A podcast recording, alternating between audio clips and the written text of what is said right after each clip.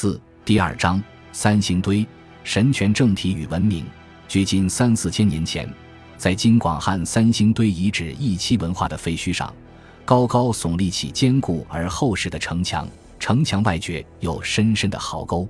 南城墙内的两个祭祀坑内埋藏着数以千计、举世罕见的大型青铜制品、黄金制品、玉石制品、象牙和海贝。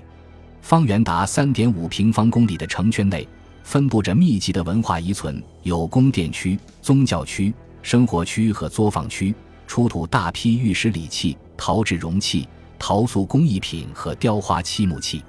在一些陶器表面，还赫然醒目地刻画着一些文字符号。这一切都确凿无疑地表明，在广汉三星堆遗址，城市、文字、青铜器。大型礼仪中心等多个文明要素不仅都已同时集中的出现，而且还发展进化到相当高的程度。它显然标志着古蜀文明时代已经来临。相应的，城乡分化、阶级分化、社会分层、权力集中也已发展到新的历史阶段。一个植根于社会而又凌驾于社会之上的古蜀王国已经形成。这一切都在清楚不过的表明。一个灿烂的古代文明中心已经诞生在古蜀深厚而广阔的大地上。